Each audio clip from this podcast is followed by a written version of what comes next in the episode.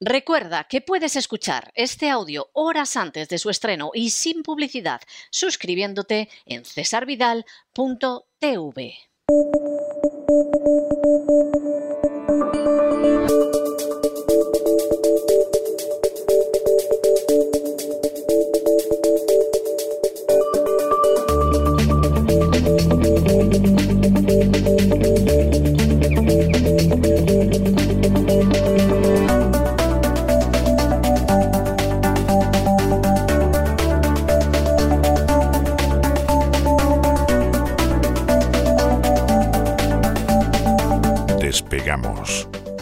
Lorenzo Ramírez. Corremos raudos y veloces hacia nuestro avión, atravesamos el umbral, nos tiramos en plancha sobre los asientos, nos abrochamos los cinturones, despegamos y nos vamos elevando por los aires hasta alcanzar nuestra altura y nuestra velocidad de crucero y Don Lorenzo, ¿qué hace usted leyendo un libro del Ayatollah Khomeini? Que es que, o sea, explíqueme qué pasa, que me deja usted muy inquieto. Muy buenas noches, don César. Lo malo es que no, no lo he cogido en inglés y claro, no, me estoy enterando de nada. Estoy buscando fotos, como hace mi hijo cuando me coge algún libro, pero no, no es todo texto. Y el Ayatollah, para eso ir directamente al Corán, ¿no? Mm, vamos directamente sí, al Corán. Sí, sí, sí. Pasado por la Shia, porque usted sabe que era, era Shii y entonces tenía sus ideas sobre ciertas cosas, pero sí. Esas cositas. ¿Quién le iba a decir a, al Tito Joe Biden, al presidente de Estados Unidos, que al final le iban a ayudar los iraníes a solventar parcialmente su crisis de popularidad, ayudándole a detener la espiral alcista de estos precios del petróleo? Eh? ¿Quién se lo iba a decir? Eh? Sí, lo que pasa que le pueden le pueden atizar, eh, le pueden atizar de lo lindo por eso. ¿eh? Lo tiene que hacer muy bien. O sea, el efecto económico puede ser positivo. Eso no tiene vuelta de hoja y es inteligente. Pero luego tiene que tener mucho cuidado en cómo vende la historia de Irán porque los lobbies sionistas que tienen mucha fuerza en este país le pueden pasar factura. ¿eh? Sí, sí, los sionistas con conexiones de vez en cuando con oscuros personajes de los que vamos a hablar en los próximos días. Pero efectivamente, sí, sí, eh, alguno estará diciendo en su casa, bueno, pero y, esta es la noticia más importante ahora mismo, es que esto es lo que va a suceder mañana, pasado y al otro. Es decir, nosotros siempre intentamos ir un poquito más lejos, no porque seamos muy inteligentes, sino porque prácticamente no se suele hablar hoy de lo que va a suceder mañana ni de lo que está sucediendo en estos momentos, sino de lo que sucede, sino de lo que sucedió ayer. Y eso es un problema del periodismo. ¿no? Atrás quedan los tiempos en los que Irán pertenecía al eje del mal y era la principal amenaza para el mundo libre. Ahora no. Ahora son amigos y residentes en Teherán, como diría la presentadora del 123. ¿Se acuerda usted, no? De aquel programa, don César. Me acuerdo, eh, ¿Eh? tierno programa aquel. Sí, me acuerdo. Yo era un niño cuando empezó el 123, fíjese lo que son las cosas. Y, y, era muy tierno el 123. Inicialmente. Si ahora salen en televisión señoritas con esas minifaldas, meten en la cárcel hasta el director de la cadena. Sobre todo en la época ya de Mayra Gómez Kem, ¿no? Cuando ya era en color aquello, ¿no? Sí, sí, yo lo conocí en blanco y negro y era, era entrañable. O sea, créame que yo recuerdo ahora el programa y era entrañable. Cuando acabó la primera temporada, eh, Chicho Ibáñez Serrador hizo una despedida que yo creo que dejó con, exactamente, con lágrimas en los ojos a todos los españoles. Parecía que se había muerto un pariente. El Yo de pequeño me acuerdo de eso y del 23F. Me acuerdo. Esas son las claro, dos noches, ¿no? Yo era, yo era un niño cuando acabó la primera temporada de, del 1, 2, 3. O sea que eh, el 23F me pilló con la novia, con una novia de aquel entonces, ¿no? Pero yo era un niño entonces. O sea que usted, vamos, usted debía de ser algo, lo vería desde la cuna, ¿no? O sea, o sea a lo mejor es uno de esos recuerdos, ¿no? Impostado de haber hablado tanto de aquel momento, ¿no? O, que lo ha visto después o algo así. O de las sucesivas despedidas que se produjeron, ¿no? Que es que Chicho Ibáñez Serrador era muy de eso, ¿no? Era... el tipo era muy listo, ¿eh? O sea, yo que siendo muy niño, muy niño, me tragué historias para no dormir, que usted no sabe. El no, eso está, eso está repuesto ahora en televisión. Eh, pues usted no se puede imaginar el impacto que tuvo la primera temporada de Historias para no dormir. Eso fue algo, eso es un antes y un después en la televisión española. Luego yo las he vuelto a ver y algunas me parecen totalmente de cartón piedra, pero en aquel entonces aquello fue algo impresionante. Y el miedo que causó, por ejemplo, con una de ellas, que estaba basada en la mano del mono y la, la titularon La zarpa, me parece que era. Bueno, bueno, bueno, bueno, bueno, bueno. O sea, es de esas noches de pánico que recuerdas toda tu vida. El tipo era, era impresionante. Era impresionante. Pues sí, señores, Estados Unidos está a punto de firmar un acuerdo con Irán en el que van a decir que no hay peligro nuclear, que ya somos buenos, que el acuerdo de 2015 se va a volver a respetar. El acuerdo de 2015, que es un pacto que se denominaba Plan de Acción Integral Conjunto, que lo alcanzó Irán con Alemania, con Francia, con Reino Unido, con China, con Rusia y con Estados Unidos, y que consistía en limitar el programa nuclear iraní a cambio de que se levantara las sanciones económicas que tiene Irán, pues prácticamente desde que yo tengo uso de razón, ¿no? Incluida la limitación de las exportaciones de petróleo. Y que causó un rebote en Netanyahu, que sigue en el poder, por cierto. Sí, causó, este causó un rebote en Netanyahu de bigotes, vamos. Sí, sí, sí. Luego en 2018 Trump se retira del pacto, impone de nuevo las sanciones. En 2019 Irán anuncia que acumulaba uranio era la época en la que nos decían que iba a haber una, guerra termonuclear, ¿verdad? Recuperando viejos miedos, ¿eh? el termonuclear. perdone, una guerra termonuclear, porque claro, es que como uno va sumando años, va sumando experiencia y como no es del todo tonto, ve las cosas con otra perspectiva. Yo recuerdo perfectamente, perfectamente, le estoy hablando de hace más de 15 años, una entrevista con el número dos de uno de los servicios de inteligencia de Israel, personaje importantísimo, que me aseguró que en unos meses los iraníes iban a tener la bomba atómica. Y yo lo creí. O sea, lo creí porque ¿por qué me iba a engañar? A fin de cuentas era un cargo altísimo, no era un funcionario de desecho ni nada por el estilo. Pues ya ve usted la bomba atómica iraní. Luego, cuando le he oído diciendo año tras año a Netanyahu que ya están para tener la bomba atómica y enseñaba aquel esquema con una especie de retorta medio llena de agua y tal, ya no hago ni caso. O sea, me pasa exactamente igual que con la invasión de Ucrania, ¿no? Eh, que a estas horas eh, parece que, todavía no. Yo la verdad es que mm, la, he liado porque es que me fui al supermercado y compré un montón de cosas y ahora ya no tengo dónde meterlas, ¿no? mi, mujer al final yo creo que hoy duermo en el sofá otra vez, don César. Bueno, Biden no tenía. Lo entiendo perfectamente. Por cierto, yo le he dedicado hoy el editorial al tema y he estado revisando los medios de comunicación y vamos, sería para que presentaran la dimisión en masa los directores y en el caso de la CNN que hicieran una purga estalinista. O sea, lo de la CNN o CNN es una vergüenza. una vergüenza. A, todos eh, esos estudiantes de periodismo que están terminando ahora mismo eh, y que tienen que hacer su tesis y tal, si se quieren hacer doctores, evidentemente, o para alguno que terminara hace mucho y se quiere hacer doctor, un tema estupendo de tesis es analizar la cobertura informativa de toda la crisis de Ucrania en los principales medios de comunicación mundiales, especialmente en los eh, británicos y en los americanos, porque esto tiene que pasar a la historia eh, pues como un, un, acto de propaganda, además bastante zafio y bastante cutre, porque, insisto, es que nos hemos dado cuenta en tiempo real, ¿no? En otros casos te das cuenta después, como lo que estaba diciendo usted, ¿no? O como en, con el tema de la guerra de Irak, o incluso, si me apura, con el 11S, ¿no? Biden no tenía ningún interés en recuperar este pacto del que se había salido Trump, ninguno. Hasta que ha llegado la inflación, la crisis energética amenaza el futuro electoral del, del Partido Demócrata, se han visto todas las, todas las posibilidades y han dicho, dijeron hace unos 10 días, vamos a reactivar esto. Si se llega a un acuerdo, que es inminente, según indica tanto Teherán como Washington. ¿eh? Hasta ayer solo era Teherán quien había hecho manifestaciones, además a través de Twitter. Fíjense eh, cómo están las cosas en Irán, que se hacen ya declaraciones oficiales a través de Twitter. Tanto Washington hoy, ya, entonces ya podemos decirlo, va a aumentar la oferta de petróleo, si se llega a este acuerdo, va a generar una presión bajista sobre el precio, que es lo que ya descuentan los mercados. La gente lo está atribuyendo solo a la desescalada, como llaman ellos, de Ucrania. No, hay otro factor importante que es este. Una tendencia que efectivamente sí se ve alimentada por la no guerra de Ucrania, a pesar de que desde la OTAN y especialmente la Casa Blanca se quiera seguir azuzando el tema. Ahora ya de lo que se habla es de aplicar sanciones a Rusia incluso si no hay ofensiva militar. Claro, porque claro, ellos estaban diciendo, bueno, vamos a aplicar sanciones si invade Ucrania. Si no invade Ucrania, entonces, ¿qué haces? ¿No?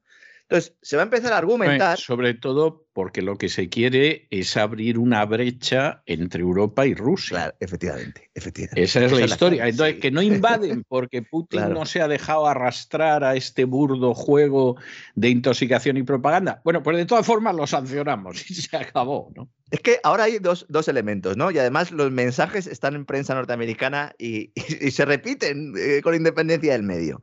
Por un lado, que la sola presencia en la frontera con Ucrania ya es razón suficiente para aplicar sanciones. Es decir, no, no solo eh, no, no, pueden invadir, sino que tampoco pueden estar cerca de la frontera de su país, ¿no? Porque estamos hablando siempre, cuando hablamos de la frontera con Ucrania, de la frontera de Rusia con Ucrania y las tropas rusas están en territorio ruso. Pero bueno. Y luego la segunda es que la invasión no es territorial, sino cibernética. Esta, esta excusa está más trabajada, ¿no? Y que los hackers han penetrado en los sistemas críticos de Ucrania y que por lo tanto se puede decir que, ha habido una invasión. Ha habido una invasión y yo me guardaría mucho de hacer una llamada telefónica desde el territorio de Rusia al de Ucrania, porque eso puede ser una invasión telefónica. ¿eh? Podría ser, podría ser. O sea, con, con millones, literalmente, millones de rusos que tienen familiares en Ucrania, porque como Ucrania siempre ha sido una parte de Rusia, pues esa es la realidad. Entonces hay millones de rusos que tienen un primo, una tía, un hermano, etcétera, en, en Ucrania. Pues ahora si llaman, eso puede ser una invasión telefónica. Podría serlo, podría ser. Seguramente aparecería también en el Washington Post, como ha aparecido esta mañana, citando fuentes del Pentágono, esta tesis o esta idea ¿no? que traemos aquí. ¿no? Lo que nadie está diciendo es que con la excusa de la posible invasión de Ucrania se está convirtiendo de facto en un miembro de la OTAN el país. Es que ya no se trata de que lo vaya a solicitar o no, es que no es solo que haya soldados estadounidenses en suelo ucraniano, que los hay y desde hace años. Aunque se niegue y británicos, británicos desde el 2015, o sea, que es, que es así. Sí, sí. sí, Y, americanos también, eh, de contratistas de defensa y de unidades especiales de la CIA, esas unidades Ground Forge, que, que eso sí que dan miedo. Hay una, en el artículo este que digo del Post, se asegura que el Pentágono está trabajando con Ucrania para fortalecer sus defensas cibernéticas bajo el mando de la asesora adjunta de Seguridad Nacional de la Casa Blanca para ciberseguridad y tecnologías emergentes. Soberanía nacional en Ucrania, decían que había, ¿no? Se había comentado por ahí, ¿no? Pero vamos a ver si el gobierno, el gobierno ucraniano, después del golpe del 2014, tenía dentro del gabinete a varios ciudadanos americanos. Sí, por cierto, que ha habido. es de chiste. Ha habido algunos oyentes que en las redes sociales, eh, en respuesta y comentarios a uno de los programas, pues han subido ¿no? nuevas, eh, nuevas pruebas eh, de que lo de la plaza de Maidán fue un atentado de falsa bandera. Claro. Y que efectivamente los francotiradores que dispararon pues no eran representantes ni estaban a las órdenes del gobierno. ¿no? O sea, que no les engañen. Lo que subyace detrás de este conflicto, además de darle de comer al complejo militar industrial, es lo que dice usted hay que evitar el dominio ruso del mercado del gas europeo. O sea, aquí lo que se trata es de abrir, de pegarle un hachazo a la posible unión futura, esa Eurasia, ¿no? De la que se ha hablado siempre, ¿no? Y todo esto es un paripé para aplicar sanciones económicas y para evitar la puesta en marcha del nuevo gasoducto del Báltico, el Nord Stream 2. ¿Y por qué montar tanto lío? Pues para justificar unas sanciones que tendrán alcances globales. Como dijo ayer la secretaria del Tesoro de Estados Unidos, Janet Yellen, alcances globales que van a afectar al sector financiero ruso y que serán respaldadas por Europa y se centrarán en intentar limitar el flujo de petróleo y gas de Rusia al viejo continente. Esta es la película. Es que de eso se trata. Es que además es muy gordo. ¿eh? O sea, vamos a ver, estás acusando a los rusos de que son expansionistas, son imperialistas, etcétera, y tú decides que todo un continente se queda sin gas y se queda sin petróleo porque tú quieres y no eres expansionista, ni eres imperialista, ni nada, lo haces por su bien. es que, es que de y Encima le vendes el gas. Y encima Exactamente, le además compráis el mío, claro. Claro, porque se han, bueno, se han multiplicado por cinco ¿no? las, las salidas de, de gas natural licuado de Estados Unidos eh, con destino a Europa. Es decir, es, un escándalo lo que está pasando. Las importaciones, como digo, eh, ya hay datos eh, que así lo reflejan. Es verdad que Gazprom, con todo el conflicto, lo que ha hecho ha sido no aumentar el suministro a través de los gasoductos tradicionales. Ha dicho, mirad, yo he hecho Nord Stream 2, lo tengo ahí preparado. ¿No queréis que lo abra? Pues no me pidáis más gas por los otros tubos, es lo que hay. Es más, a lo mejor os doy menos porque no soy gente de fiar. Es que esto de la seguridad jurídica en materia internacional es importante también, nadie lo está comentando tampoco. Es decir, una serie de empresas, entre las cuales hay empresas alemanas y del norte de Europa, no solo de Alemania, lo hemos comentado aquí en alguna ocasión, llegan a un acuerdo con Gazprom para hacer una infraestructura, un gasoducto, y cuando lo hacen, dicen, no, esto no se abre. ¿Por qué? Ah, porque lo dice la OTAN. Porque lo dice la OTAN. Por eso Rusia. Lo que, pasa, lo que pasa que es en última instancia, que es muy triste, implica que finalmente los países de la NATO son un protectorado de, de la NATO. Claro, claro. O sea, es muy triste decirlo, pero es así. O sea, están en la situación pues, de los países africanos de la France Afrique con Francia. Bueno, esos tienen más autonomía que los países de la NATO, pero dices una alianza defensiva. Bueno, una alianza defensiva no fue nada defensivo ni el bombardeo de Yugoslavia, ni la invasión de Libia, ni la invasión de Afganistán, ni la invasión de Irak. No, no, aquí, aquí lo que hay es un sometimiento en contra de los intereses europeos. O sea, es que esto es evidente. Claro, Rusia dice, ah, estupendo, pues nada, pues firmo mi pacto con China, hablamos de ello hace un par de semanas para llevarles ese gas que no llega a Europa y ya está. A través de ese nuevo gasoducto que no irá a la península de Yamal con Pekín, pasando por Mongolia y cuyos intercambios se pagarán en euros, no en dólares como el resto de hidrocarburos. ¿no? Y por eso también Putin abraza ahora el Bitcoin, por si le hace falta eludir sanciones financieras internacionales, y por eso lleva años creando un escudo financiero con oro y divisas tradicionales con un valor de unos 635 mil millones de dólares, según los datos del gobierno de Rusia de principios de febrero. El tema de las sanciones a Rusia está provocando un nuevo enfrentamiento, además, en la Cámara, bueno, en el Senado de Estados Unidos, entre demócratas y republicanos. Hace un par de días se reunieron para tratar esta cuestión. Y la razón fundamental es que las sanciones pueden acabar perjudicando a empresas estadounidenses también. Esto también es un arma de doble filo.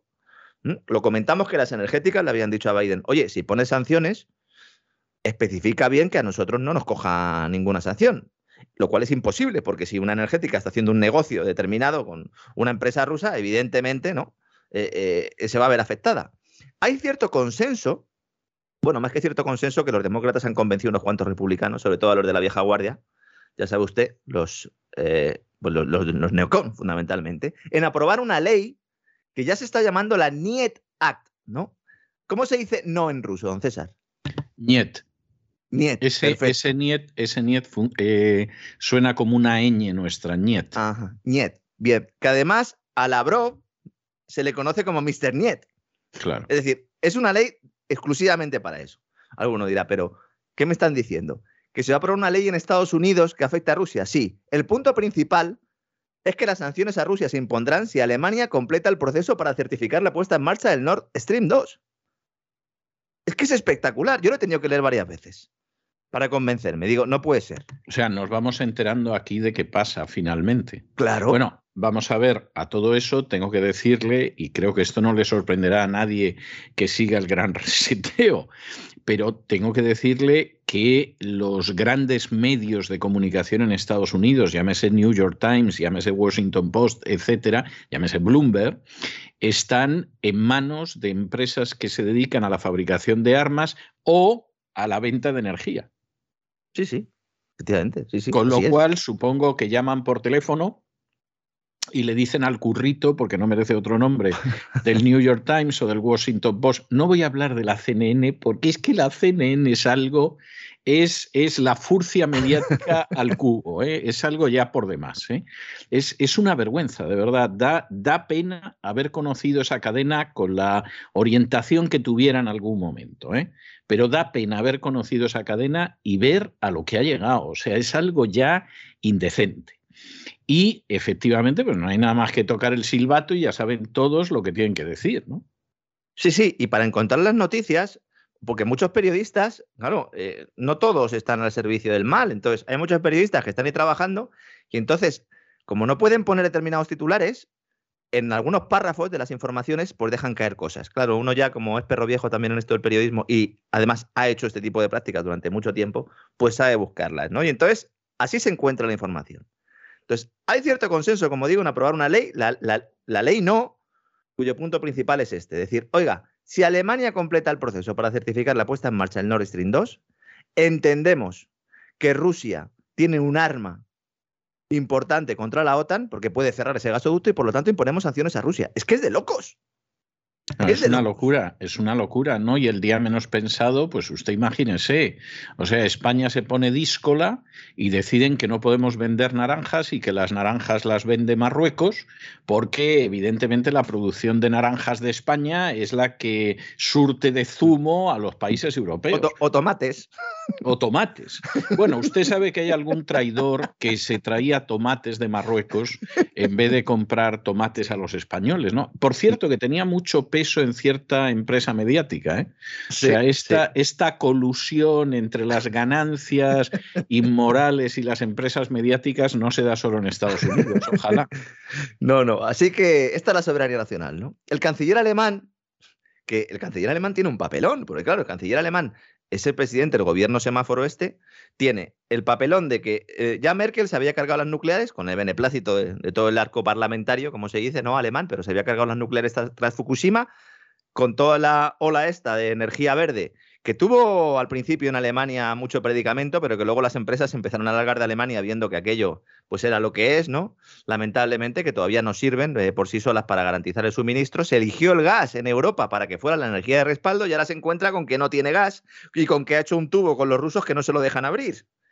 Y entonces el canciller alemán dice, bueno, Funcionarios alemanes están analizando el gasoducto para ver si está todo en orden y esta revisión no estará completada hasta la segunda mitad de 2022. Es decir, ha ganado unos meses solo. Ha dicho, mira, dejadme en paz, ya con el. Bueno, pero como están diciendo que de todas formas el fin del mundo, quiero decir, la, invasión de Ucrania ah, va a mm. ser antes de que acabe febrero, que queda una semana. O eh, sea, ahora ya ha cambiado. mucha prisa. Sí, ya, bueno, salió alguno, dice, Blinken, diciendo que podía ser esta semana todavía. el Pentágono o algún adventista o algo así, sí. Entonces salió Blinken diciendo que todavía esta semana puede ser mm. y ya están diciendo que va a ser antes de que acabe febrero. Febrero, que encima es un mes más corto, como sabe todo el mundo, eh, se acaba la semana que viene. Cuando eh, arrancamos la temporada, bueno, la temporada no, este año, cuando volvimos de las vacaciones de Navidad, se nos decía que la invasión iba a ser a finales de enero. Hicimos, de hecho, un programa, yo creo, en Navidad, ¿no? Planteando los distintos escenarios. Y era eh, finales de enero. Luego ya fue el, 15 ¿no? de febrero, antes de ayer, ¿no? Ayer, 16 de febrero. Y ahora ya es a finales, ¿no? Ahora eh, puede ser todavía. Usted manténgame informado, ¿eh? Puede ser, no, no, le digo lo que hay, que puede ser todavía esta semana, pero ya han empezado a decir que tiene que ser antes de finales de febrero. Hay, hay un problema muy serio y por eso insisten en lo de febrero, y es que eh, se produce el deshielo ya en el mes de marzo. Ah. Y entonces, con el deshielo, que aparece lo que se llama la rasputitza, que es decir, que todo es barro, ¿eh? pues claro, mover los tanques está muy difícil. Ah. Como, como, sabía de hecho la Wehrmacht, ¿no? Y entonces, pues está muy difícil y todo lo demás. Ya las ofensivas tienen que ser en verano y ya verano muy largo me lo fiáis, ¿no? Pero bueno, esto es algo, esto es algo escandaloso, ¿no? Bueno, pues aquí tengo yo un calendario y nada, iré apuntando. Usted me va informando y ya vamos viendo. ¿no? Y mientras al norte de Estados Unidos, en Canadá, pánico bancario. Pánico bancario, evidentemente. Es decir, si sale el gobierno, aprueba una ley de emergencia nacional diciendo que va a bloquear el acceso a las cuentas corrientes de los que apoyen a los camioneros, al convoy por la libertad, pues ¿qué ha hecho todo el mundo? Ir al banco a sacar dinero. Efectivamente, ¿para qué? Pues para tener efectivo. Esa pregunta que se están haciendo también muchos de nuestros oyentes, que además me la han trasladado, ¿no? Bueno, ¿y qué podemos hacer? Si efectivamente en nuestros países se aplica una medida de este tipo? Pues lamentablemente poco, por no decir nada. Es decir, se puede sacar un poquito de efectivo, se puede tener efectivo, pero en el momento en el que tengas mucho, dependiendo del país, Hacienda te puede crujir. En el caso de España es evidente, ¿no? Que además lanzó ya en la época de Montoro, ya si es que todo se creó con Montoro, ya se empezó a perseguir todo esto. Y uno puede sacar dinero, pero luego la, la, forma de volverlo a meter en el sistema económico y financiero es bastante complicado Hombre, si uno va haciendo las compras de supermercado y tal, pues no. Pero claro, si uno saca una cantidad importante, pues luego regularizarlo es complicado y luego el riesgo de que te lo roben. Y el riesgo de, que te lo roben, evidentemente. Esa, esa es la otra historia. Efectivamente, ese es otro de los problemas. Pero no cabe la menor duda de que un anuncio como este, más de uno va a sacar el dinero del banco. No, es que los, los bancos de Canadá han cerrado de hecho. Han sufrido un apagón, dicen que es un apagón informático, pues bueno, pues no lo tenemos que creer. Eh, sí, eso ha sido como el coronavirus de Tridó, igual. Sí. Cajeros automáticos con problemas banca online no permitía transferencia, porque claro, en una corrida bancaria hoy en día con la banca online es muy fácil. Uno se mete en internet, se abre una cuenta en otro banco, en otro país, y directamente hace la transferencia y ya está, y se acabó la película, ¿no? Cajeros con problemas. Me han preguntado muchos oyentes, algunos de ellos con familiares en Canadá, me preguntaban si esto era cierto. Es completamente cierto. Los cinco mayores bancos del país han sufrido este tipo de problemas. Dicen una caída durante horas bloqueando el acceso a la banca móvil y en línea y las transferencias electrónicas de los clientes y también problemas tanto en los cajeros automáticos como en los sistemas de pago. Señoras y señores, esto que está sucediendo en Canadá puede ser un experimento. Puede ser una prueba. Porque estas cosas se hacen así. Igual que se aplicó el corralito aquel famoso en Chipre, antes de que viniera todo el día de Grecia. Igual que en España se provocó, y digo bien, se provocó por parte de la Junta Única de Resolución la caída del Banco Popular para ver cómo mm, se gestionaba una resolución de este tipo. Es muy posible que Trudeau esté haciendo ahí un experimento. Y porque Trudeau además es un personaje malvado eh, y además está totalmente al servicio de la agenda globalista. Por cierto, muy bien mandado. Muy bien mandado, es, es muy bien mandado, sí. Por cierto, hace, unas horas en el Parlamento de Canadá eh, se enfrentó con él, eh, bueno, se levantó para decir que los camioneros eran unos nazis porque llevaban la bandera del Tercer Reich, mm. llevaban banderas confederadas, etcétera, y que cómo era posible que el Partido Conservador apoyar a los nazis, a los confederados, etcétera. Y se levantó a darle la réplica a una diputada del Partido Conservador que es judía y que le dijo que como tenía la poca vergüenza de llamar nazis a esa gente y todo lo demás. Tridó está en una situación muy difícil, porque además es un sistema parlamentario, no tiene toda la mayoría que necesitaría, está en una situación muy difícil, pero después de aterrorizarse, se ve que le dijeron, oye, que no te hemos colocado ahí para que ahora te arrugues, o sea, tú sales ahí, pones la cara y si te la parten ya te compraremos una nueva. Ese mensaje además eh, está calando también en España y ya hay algunos eh, artículos en este sentido diciendo que esto es la extrema derecha la que ha montado lo de los camioneros, que, es, lo clásico ¿no? en, estos casos. Sí, según cuando le puede culpar a los rusos. Sí, según donde cae la cosa, porque claro, depende de dónde sea la cosa, es la extrema derecha o los mm. Comunistas o sea, depende, sí, porque depende mucho del lugar donde hayas organizado el follón. Los que organizan el lío siempre son los mismos. ¿eh? Y les importa la extrema derecha y el comunismo un pepino. O sea, les trae sin cuidado. Ellos tienen su plan y punto. Pero según donde te armen el lío, eh, ellos te mueven el foco para que parezca que, bueno, que los nietos de Hitler están asaltando las calles o te mueven el foco de tal, de tal manera que parezca que los cachorros de Stalin están tomando las calles. Pero siempre son ellos moviendo los hilos. Banderas falsas, al fin y al cabo, ¿no? Eh, eh, manipulación, intoxicación mediática, toda la que quieras, sí.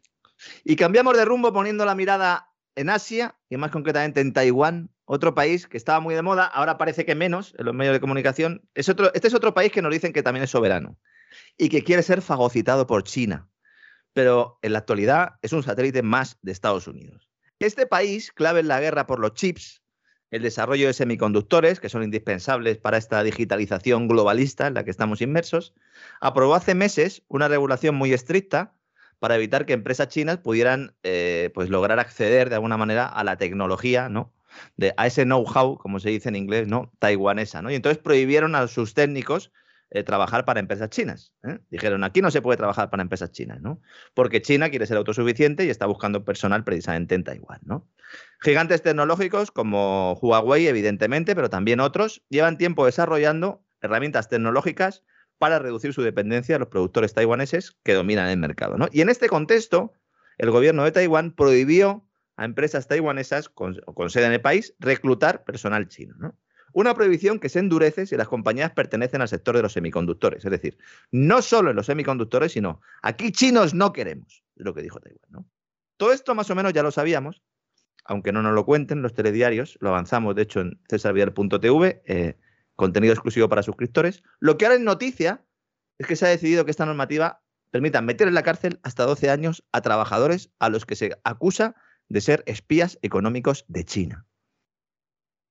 Además de multas que pueden alcanzar habrá los que ver 3,5. Habrá que ver cómo Claro, demuestras eso, porque claro, si efectivamente has pescado al trabajador sacando un dossier de un automóvil que has fabricado y entregándoselo a los chinos, pues evidentemente es obvio que, el- que, que esa es la situación, pero si caza no, de ¿qué brujas, don César. Una caza de brujas. Totalmente.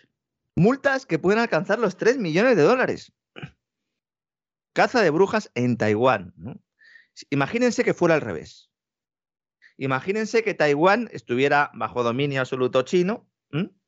y que se pusiera en marcha una medida de este tipo, eh, pues no sé, en lugar de para trabajar con empresas eh, chinas, que fueran japonesas ¿no? o de otro país.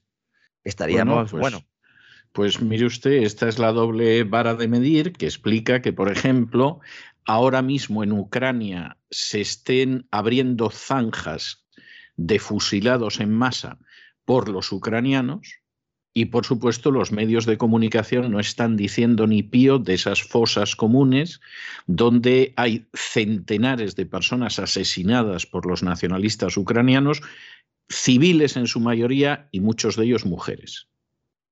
Y por supuesto, de esas zanjas no va a escuchar usted nada ni en la radio, ni en la televisión, ni en la prensa escrita española y en el resto de Occidente, eh, vamos, va a ser algo rarísimo.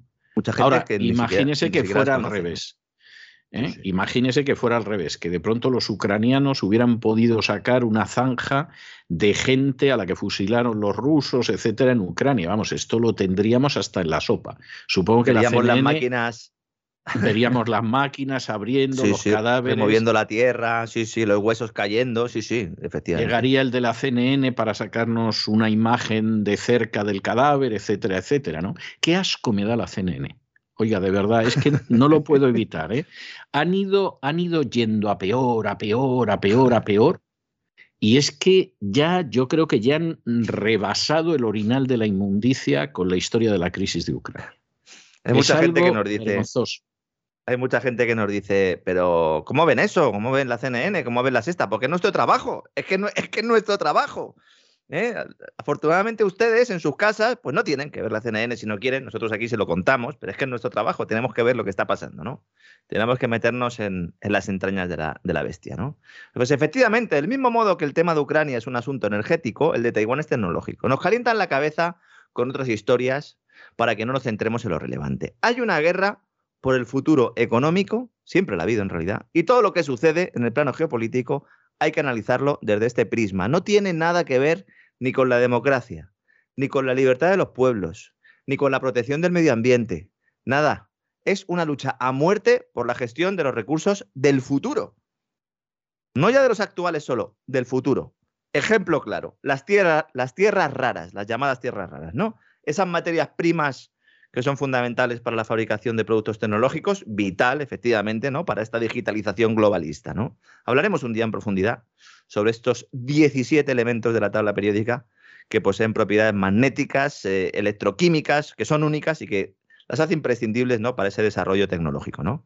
Vehículos híbridos y eléctricos, los famosos molinillos, las turbinas eólicas, las baterías, que van a ser fundamentales, ¿no? Para esta transición energética, la electrónica de consumo, vital, si quieren crear ciudades inteligentes, ciudades prisión, donde hasta el inodoro sepa si estamos enfermos o no. Las redes, eh, las fibras para comunicaciones, aplicaciones militares, atención médica, la cuarta revolución industrial del señor Klaus Schwab, presidente del Foro Económico Mundial. A día de hoy, China es el primer productor mundial de tierras raras y de compuestos refinados de estas tierras raras con más del 90% de la producción global más del 90%. Y cuando se dice, no, hay una guerra, no, no hay una guerra, hay uno que manda y otros que no quieren que mande. Pero no solo eso. El país asiático controla el 95% de la oferta mundial de estos elementos a través de cadenas integradas de minería, de refinación y de suministros. Esto tampoco sale en el telediario. Seguramente sea lo más relevante que está pasando ahora mismo. No, no, y no va a salir. Y no va a salir. ¿eh? No va a salir. Luego aparecerá por ahí cualquier tonto y nos contará lo que quiera de Ucrania o de lo que sea. Repetirá cuatro estupideces. Luego no es muy difícil seguir el hilo conductor de esa persona hasta la gente que lo paga.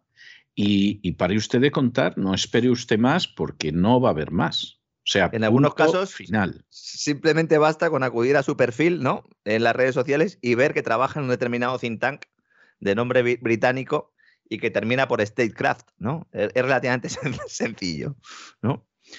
Lo peor de todo, con respecto de las tierras raras, que ya digo que un día hablaremos largo y tendido, es que esta supremacía china es relativamente reciente.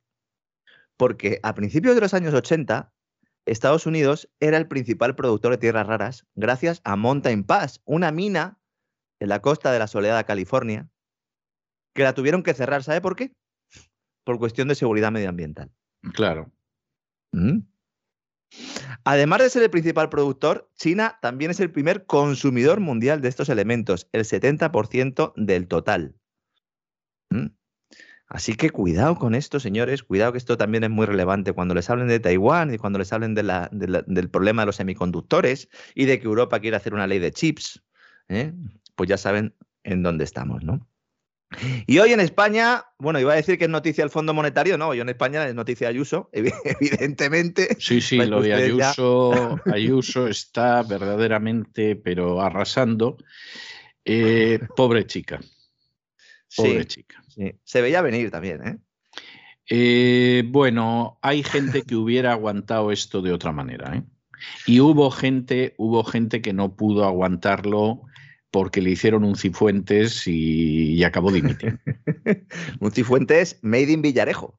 Exactamente. Es que, es que Ayuso han querido hacerle un cifuentes, pero, pero un cifuentes no cutre, de lujo, ¿eh? O sea, le han querido hacer un cifuentes de lujo, además, en fin, moviéndose de distintas maneras. Eh, he contado cosas en el boletín de Sí, hoy sobre el tema, sí. ¿no? Porque además parece ser que quien ha entregado el dossier a Pablo Casado encima ha podido ser Pedro Sánchez in person, ¿no? Lo cual me parece evidentemente algo maravilloso. Yo es que me imagino a Pedro Sánchez delante del televisor, viendo la comparecencia de Ayuso y rascándole la cabecita a un gato mientras está sentado viéndolo, y es que vamos, eh, eh, lo único que no veo es a Bond apareciendo para salvar a Ayuso. Eso no lo veo. Pero, pero el resto, vamos, totalmente. Lo de hacerse un Cifuentes, eh, esto está bien tirado también, ¿eh? Es que en el, Sí. caso, de, en el caso de Cifuentes, el vídeo famoso, para el que no lo sepa, eh, Cristina Cifuentes dimite ya cuando, le, cuando se hace público un vídeo en el cual pues aparece en un supermercado, en, en un Eroski, y pues allí, pues mangando como si fuera una chavalilla, una chavalilla que va ahí. Se había y luego cogido un par de frascos unas- de unas cremas. cremas, yo no parece que eran, ¿no? mal. Sí, unas Sí. cremas, ¿no? Bueno, ese vídeo sale en, pues yo mm, quiero recordar 2017-2018, dos años antes, Ignacio González, del mismo partido, ya sabía que existía y lo estaba buscando para hundir a Cifuentes, para que veamos cómo se manejan las cosas dentro de los partidos. ¿no? Efectivamente, aquí hay un señor que está comiendo palomitas, que es el presidente del gobierno, que está asistiendo a todo esto, pues diciendo, bueno, no sé si tendrá algún tipo de responsabilidad, pero en todo caso se lo ponen bastante fácil, ¿no? Divide y vencerás, ¿no? Como decía también el director de un programa de radio en el cual, eh, pues, eh, trabajé yo, ¿no? Bueno, como decía, en el ámbito económico, Fondo Monetario Internacional es noticia. ¿Por qué? Hemos tenido otro examen. Esto ya no se dice, pero nosotros estamos siendo examinados prácticamente todas las semanas. Los hombres de negro van a venir, esto tampoco se ha dicho. Llegan el 28 de febrero, los hombres de negro de la Comisión Europea, para eh, ver si nos dan o no el siguiente tramo de rescate. Y claro, este, este ya no está tan claro que nos lo den, don César, porque hay un problema aquí. Hasta ahora, el documento que había presentado el gobierno español eran reformas ya hechas. Es decir, hicieron un listado allí, una serie de cosas, incluyeron lo de cambiarle aire acondicionado a las sedes sindicales y cuatro cosillas más y coló, ¿no? Ahora vienen a analizar la reforma laboral y la de pensiones. La reforma laboral, ya hemos explicado aquí que ni es reforma ni es nada, pero bueno, Bruselas parece que está Casi ni es laboral. no, es que no, no es nada. Sí. Básicamente es poder para los sindicatos, punto, ¿no? Más poder y ya está, ¿no? No tiene, no tiene, eh, no tiene más. Es verdad que entorpecerá las contrataciones y tal, pero bueno, el sistema ya era suficientemente rígido. Eh, eh, es criticable, pero yo tampoco creo que sea una, una gran reforma cuantitativamente. Cualitativamente, evidentemente, tampoco, ¿no? Y la de pensiones, que es la que ha hecho Escriba, que Bruselas estaba relativamente contento hasta que ha visto cómo el gobierno indexaba las pensiones al IPC. Entonces, eso es un problema en un entorno inflacionario, ¿no? Y esto coincide o se va a producir una semana eh, o dos semanas después, 28 de febrero, de que el Fondo Monetario Internacional nos haya hecho su examen. Un examen en el que, como siempre, salimos mal parados. Más allá de lo que representa este organismo para la economía mundial, cuestión que ya hemos tratado en profundidad en anteriores programas, el diagnóstico general que hace sobre la economía española, he estado leyendo el informe y es bastante certero, y pone de manifiesto una vez más que el gobierno pues, mantiene un discurso propagandístico alejado de la realidad y que tan solo se va a mantener durante unos meses por la campaña turística que prácticamente comienza ya y que terminará después del verano. ¿no? El, el, Ejecutivo español lo fía todo a esa recuperación de las llegadas internacionales y también al mantenimiento del turismo nacional, una vez que desaparezcan la mayoría, si no todas, de esas restricciones covidianas. Pues bien, el mensaje principal del fondo es, las cuentas públicas no, españolas no pueden afrontar una subida de tipo de interés con garantía de supervivencia. Bien, ¿Mm? eh, no nos sorprende. Evidentemente no lo dice así, ¿eh?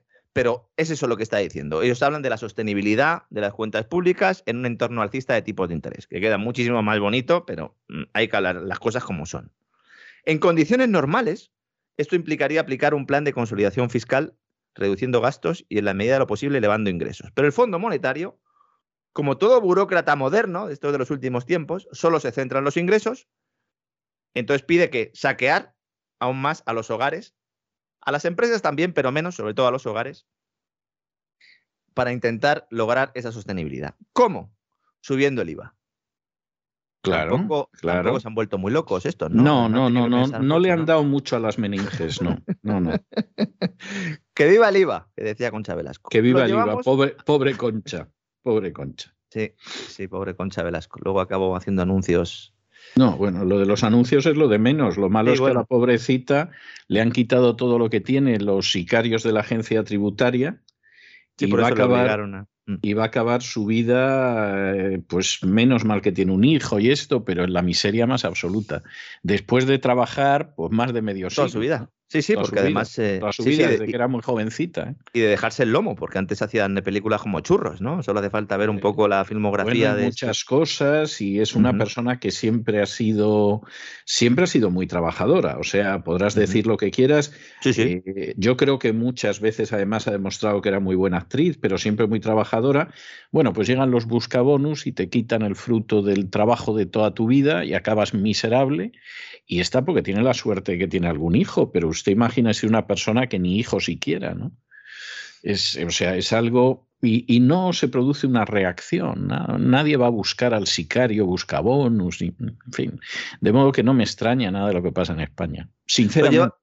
Lo llevamos avisando hace tiempo. En 2023 las reglas fiscales de la eurozona vuelven a aplicarse. Ya esto es indudable. Es decir, antes en, algún comisario europeo decía, decía algo. No, van a volver. Ahora lo, lo que se está negociando es cómo van a ser esas nuevas reglas. ¿no? Se va a producir, lo podemos decir con seguridad, en un contexto de subida de tipos de interés propiciado por el Banco Central Europeo, que también podemos ya decir con seguridad que es así, porque lo han dicho ellos. Entonces, ya comienzan a ponerse sobre la mesa los mensajes de que hay que ir apretándose el cinturón.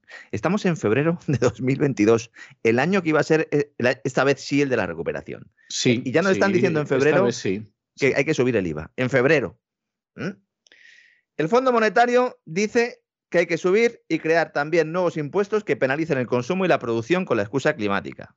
Los denominados impuestos verdes, que no son verdes, verde se pone el que lo paga. ¿no? Todo ello para pagar unas pensiones que con el actual sistema elevarán la deuda pública española hasta rozar el 200% del Producto Interior Bruto en 2050. Maravilloso. Esto implicaría que para pagar las pensiones harían falta dos años de producción anual total española. Sí, sí. Eso es el 200% del PIB. sí. Habría que trabajar dos años todo el mundo para poder pagar las pensiones. Uno. Definición de no sostenible o insostenible es justo esto. La idea no es subir el IVA al 23%, porque esto además tiene un coste político tremendo. Entonces, ¿qué van a hacer? Quieren que bienes y servicios que están en tipos reducidos pasen a escalones superiores, que es lo que se lleva diciendo desde hace tiempo, que lo, dice el- que lo pedía el Banco de España, que lo pedía la Asociación Independiente de Responsabilidad Fiscal, la IREF, creada tras el rescate bancario, cuando el presidente de la IREF era el que es ahora ministro de la Seguridad Social. Que es maravilloso, ¿eh? Cómo se ha ido preparando el hombre su promoción profesional. Yo, yo hay gente que tengo que reconocer que me parece gente extraordinaria, ¿eh? Porque parece mentira de verdad cómo consiguen en un momento determinado ir, ir trepando, hayan sido lo que hayan sido, y oye, ellos siguen trepando y trepando, ¿eh? Sí, sí, sí, sí, siguen trepando. Ah, se enfadan mucho, eh, no lo iba a decir, pero lo voy a decir, eh, porque nuestros amigos se lo merecen, nos están apoyando mucho además este año más que nunca. Seguimos ahí en los primeros puestos, ¿verdad? Eh, en, en iBox y en otras plataformas, y se lo voy a decir. Se enfadan mucho los, los responsables de comunicación de prensa de la IREF conmigo. ¿Sabe por qué? Porque cuestiono la independencia del organismo. Y yo siempre les digo lo mismo. Es que vuestro presidente acabó de ministro de Seguridad Social. ¿Qué mayor falta de, de, de independencia que, que, esa? Dice, no, es que la nueva presidenta es muy independiente. Y digo, bueno, me lo cuentas, ¿no? Cuando cambiéis de presidente, a ver dónde acaba esta señora. ¿no? Bueno, esta subida del IVA eh, de, los, de, un, de, unos productos, ¿no? Eh, fundamentalmente, los que tienen IVA reducido tienen IVA reducido por, porque son más necesarios. Es decir, a los productos más necesarios se le va a subir el IVA, castigando aún más las maltrechas economías eh, domésticas, que además están sufriendo los efectos de la inflación, de la crisis energética y del Sun Sun Corda. Bien. Esto, en principio, la idea es aplicarlo en los próximos mm, presupuestos generales del Estado, que serían los de 2023. Y estos son los que incorporarán una mal llamada reforma fiscal que va a servir de excusa para cometer una salvaje subida de impuestos. Y digo que no se le puede llamar reforma a esta tampoco, porque se trata simplemente de crear nuevas figuras tributarias y subir el resto, sin tener en cuenta nada más. Eso no es una reforma. Porque si actúas solo por el lado de los ingresos, obviando el gasto, no, estás haciendo ninguna reforma fiscal. Además, Hacienda va a utilizar a su grupo de expertos para blanquear esta medida diciendo que son los técnicos quienes han diseñado la citada reforma, los expertos, ¿verdad? Unos técnicos nombrados a dedo por el gobierno. El libro blanco de la reforma fiscal que está a punto de ver la luz, le dedicaremos un programa completito. Bueno, a lo mejor completo no, para no aburrir al personal, pero sí que hablaremos de él, ¿no? Claro, aquí viene la cuestión. Yo estaba preparando el programa esta mañana y todavía no había visto a Ayuso. Y estaba pensando, bueno, hacer esto en los presupuestos generales del Estado del año de las elecciones puede generar un problema adicional porque es posible que el PSOE y sus socios diseñen unas cuentas públicas con más gasto, efectivamente, inflando además las previsiones de ingresos para que todo cuadre, efectivamente, aumentando aún más la vulnerabilidad de la economía española ante el nuevo escenario de política monetaria y fiscal europea, pero claro, incorpora una subida de impuestos salvaje y esto le puede pasar factura en las urnas. Pero ¿contra quién se va a presentar Pedro Sánchez? a las elecciones. Porque la oposición está destruida. Hombre, y además hoy han decidido destruirse más. Claro. O sea, por si alguien no se había dado cuenta de que estaban destruidos, pues, pues que quede claro que todavía se destruyen más. Mucha gente dice, bueno, la alternativa es Vox. Yo sigo cuestionando que Vox tenga un programa suficiente para, para, para poder hacer las cosas bien, pero bueno, le da, démosles el beneficio de la duda, ¿no? El, pero ¿con el quién? problema, ¿Con el quién? problema si está claro, efectivamente claro. que es que Vox no tiene tirón para gobernar solo. Eso es. Necesita el PP y ha quedado claro que el PP antes pacta con el PSOE que con Vox. Sí. En esta nueva anormalidad pandémica. ¿Mm? Sí. Por eso Bonilla sigue ahí callado. Sí. Es lamentable, pero yo creo que eso no tiene, no tiene mucha discusión. Y ah. además que ha desaparecido Ciudadanos. Que es que, claro, hubo una época en que la idea era que Ciudadanos podía ser una muleta eh, unos pensaban que para podía ser la muleta para el Partido Popular, otros pensaban que para el Partido Socialista, pero lo cierto es que se acabó. La muleta como tal no, no hay muleta. Bueno, y tenemos a Aznar diciendo que, que Vox es el partido de Le Pen, ¿no?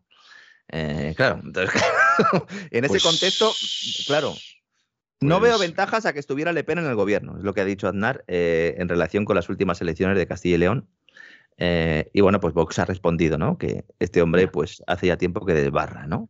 Bien, pues Desde me parece estupendo y luego por ahí pues tienes además otros más por ahí perdidos, como es el caso de, de Cayetana, que bueno, sí. Cayetana es que no está perdiendo ocasión para, para subvertir todavía más el partido. O sea, esto es obvio. En la última historia, dije porque fueron cuatro, ah, bueno, cuatro. Fueron, fue gente, pero bueno, toda gente muy mayor, además en Navarra, o sea, tampoco es que fuera algo masivo, pero convoca un acto precisamente para el día después a las elecciones en Castilla y León. Uh -huh. En plan de, os lo dije, Y entonces, claro, como tú comprenderás, dices, bueno, es que parece ser que aquí hay gente que está a sueldo de Pedro Sánchez. Yo por eso sigo pensando que salvo que se produzca algún cambio muy, muy relevante, que ahora sinceramente no se me ocurre, eh, Pedro Sánchez va a seguir en el poder. Sí, sí, efectivamente. Sánchez ha dicho que quiere agotar legislatura en enero de 2024, una vez que España deje la presidencia europea, que tendrá durante seis meses, lo hemos comentado otros días. Es decir, que estos... Pues puede ser. ojo, porque entonces estos no serían los últimos presupuestos generales de la legislatura. Habría otros en octubre de 2023. A no ser que se prorroguen los actuales, es decir, los que se van a aprobar después del verano, porque los socios de Sánchez se quieran apartar de él en el último tramo del camino, que esto es muy clásico, ¿verdad? Por motivos electorales. claro. Es un clásico, me bajo del caballo para decir, no, si yo en realidad estaba en contra, ¿no? De la subida de impuestos y tal. La verdad es que esto pinta bastante mal, porque... Muy mal, muy mal. A mí cuando ha dicho usted lo de los socios de Sánchez, me ha recordado una novela que luego llevó al cine Anthony Quinn que se llamaba Los hijos de Sánchez. Y esto, esto cada vez se parece más a los hijos de Sánchez. Es decir, es algo que dices, esto, esto es algo tremendo. Yo, vamos a ver, a mí nunca se me ha ocurrido despreciar a Pedro Sánchez. ¿eh? No tengo buena opinión de él como presidente del gobierno, ni de lejos, pero nunca se me ha ocurrido despreciarle. Y cuando había gente que, que, todo lo marcaba por la línea del desprecio, etcétera, etcétera, bueno, pues es eso que es tan común en España y en Hispanoamérica, de despreciar al que tienes enfrente sin darte cuenta de que eh, la cuestión es que si tienes un enemigo tienes que vencerlo. Y lo último que te puedes permitir es despreciarlo. Porque un enemigo al que desprecias, hombre, a lo mejor efectivamente es todo lo que tú dices. Pero se puede dar la circunstancia de que no, y al despreciarlo te va a dar un revolcón. Y, es un killer. Pedro Sánchez es un killer. Pedro Sánchez es un tipo que en absoluto, vamos, no. Es un superviviente, es un killer. Totalmente, no te puedes permitir despreciarlo.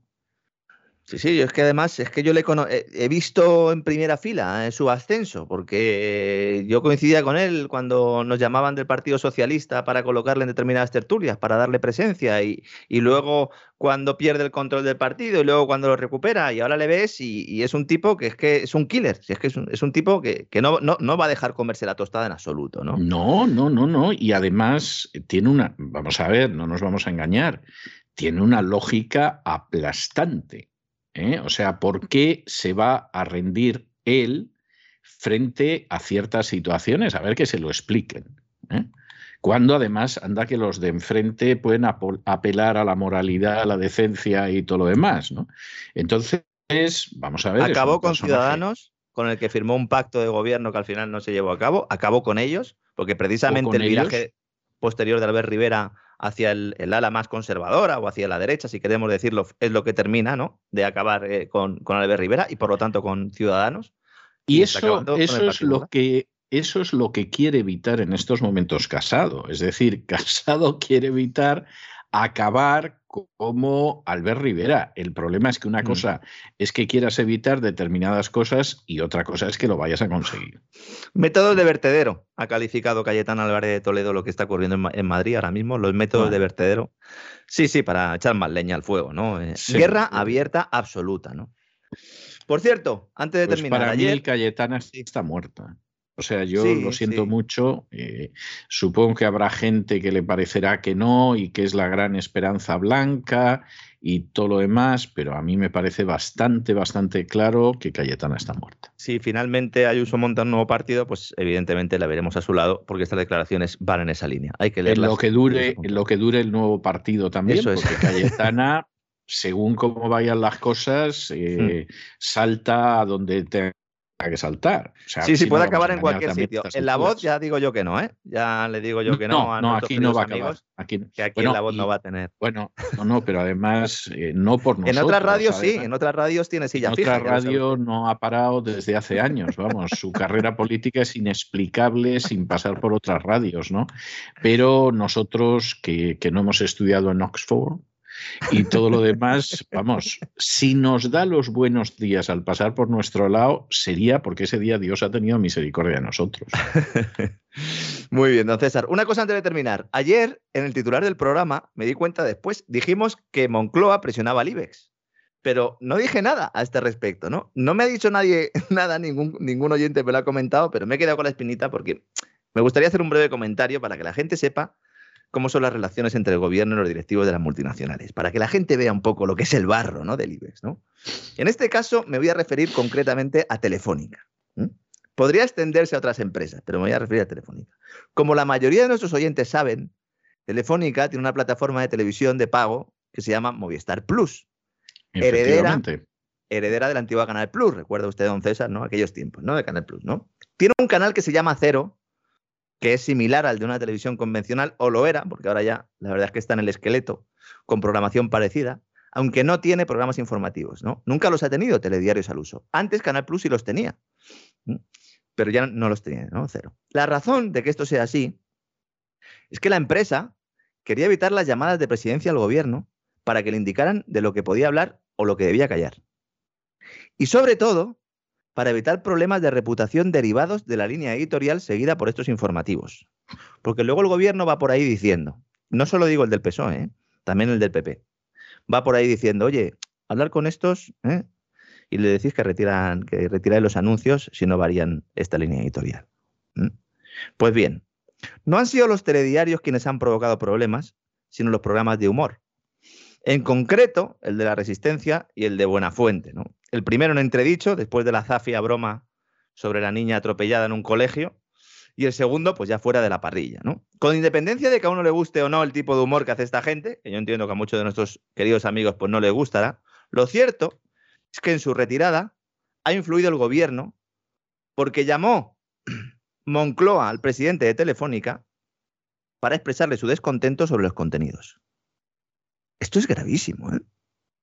Este tipo de comportamiento dictatorial puede ser una nimiedad cuando se aplique la nueva ley de seguridad nacional y sobre todo cuando avance ese proyecto corporativista público-privado del que llevamos hablando toda la semana y que está asomando la patita ahora que el COVID se acaba. Es muy común que la gente lea determinados libros sobre la transición y estas cosas, ¿no? Sobre los años 90 y que diga, fíjense las cosas que pasaban antes. Las mismas cosas siguen pasando hoy en día. Se sigue llamando a empresarios para pedirles que pongan un determinado consejero o no, algo que se ha atribuido siempre a la Casa Real, pero que hace directamente ahora Moncloa. Hay personas que se dedican a servir de puentes para negociar al margen de la ley determinados acuerdos a cambio de apoyos editoriales. Y eso está pasando hoy en día en España, con la normativa actual. Imagínense con la nueva ley de seguridad nacional, don César. Bueno, la nueva ley de seguridad nacional es para, para echarse a temblar, para echarse a temblar. Pero pues eso ha sido, eso ha sido todo, don César, por hoy. Eh, me iba a despedir diciendo que igual mm, mirando un poco a largo plazo, me, busco una, una oposición, ¿no? Porque es que, tal como está el tema, es complicado, ¿no? Y sobre todo porque no sé si sabe usted que los opositores en España se han disparado un 30%. Lo creo, lo creo, pero yo no, yo no me pondría tan contento porque si finalmente hay una suspensión de pagos y llega la troika o los hombres de negro a España, les van a bajar el salario un 30% como mínimo. Fíjese, ahí publicaba hoy cinco días, por eso lo comento, ¿no? Eh, un artículo contando todo esto y explicaba el diario. Dice, el 80% de los opositores afirma que su objetivo no es eh, el, salario, que saben que va a ser bajo, sino buscar estabilidad laboral. O sea, ya estamos en ese punto, ya, miren, páguenme lo que sea, ¿eh? pero por favor necesito tener trabajo para siempre, ¿no? Mamá, quiero ser funcionario. Mamá, quiero ser funcionario, decíamos ya, ¿verdad? Hace muchos años. Pues nada, esto sigue creciendo. Esto, esto parece que, que, estamos contando otra vez el así fue España. Sí, sí, sí. sí, O sea, la, crisis del siglo III es algo, es algo verdaderamente tremendo. ¿eh? O sea, es, es, una de esas cosas que dices, bueno, aquí estamos contando el así fue España, o sea, no, no, hay, no hay muchas vueltas. Además, el nuevo, el nuevo opositor, ya eh, en, antes, el opositor normalmente, digo normalmente porque hay otros que no se lo podían permitir, pero se dedicaba a opositar eh, todo el día, es decir, no tenía un trabajo además, ¿no? Algunos sí, eh, en mi familia sí han, sí han tenido que hacerlo, porque evidentemente pues, no había material ¿no? para poder sostener al opositor sin necesidad de trabajar. Pero ahora lo normal es que el opositor esté trabajando y que además se prepare para dos o tres oposiciones a la vez. Lo cual de forma simultánea. Es genial, sí. Luego, claro, nos extrañaremos de que determinados responsables públicos o personas que estén en la administración pues tengan una, una preparación limitada, ¿no? Bueno, pues es que cada vez esto es más precario, no solo el trabajo, sino también el, el opositar, también el opositor también es más precario cada día. Este es el país que estamos formando ¿eh? y en el que queremos que crezcan nuestros hijos. Unos hijos que a día de hoy, 17 de febrero, todavía siguen siendo obligados a llevar una mascarilla en clase, cuando eh, ni en la gala de los Goya se ponían mascarilla, cuando en las reuniones eh, y agapes de los periodistas bajo techo nadie se pone mascarilla y cuando ya se ha demostrado que esto del virus se ha terminado, señores. ¿Vamos a seguir maltratando a nuestros niños? Pregúntenselo a la ministra de Sanidad. Bueno, pues yo creo que, vamos, es que más no se puede contar en el tiempo que usted lo cuenta, don Lorenzo. O sea, esto, esto es una ametralladora Vickers. O sea, se coloca usted detrás, empieza a disparar y, y es Me ahorro psicólogo, me ahorro psicólogo. Sí, Al final me seguramente, seguramente sí. Y seguramente mucha gente escuchándole tiene la misma sensación, que efectivamente también se lo ahorra. O sea, yo, yo es también la sensación que tengo, las cosas como preparen, son. Preparen psicólogo que vienen un par de gran reseteos con enjundia. Mañana avanzaremos algunas claves. ¿Y, y cuándo no lo son? Pero bueno, en fin, de acuerdo, está bien, que lo vayan preparando. Un abrazo muy fuerte, don Lorenzo, hasta mañana. Un abrazo, don César, hasta mañana.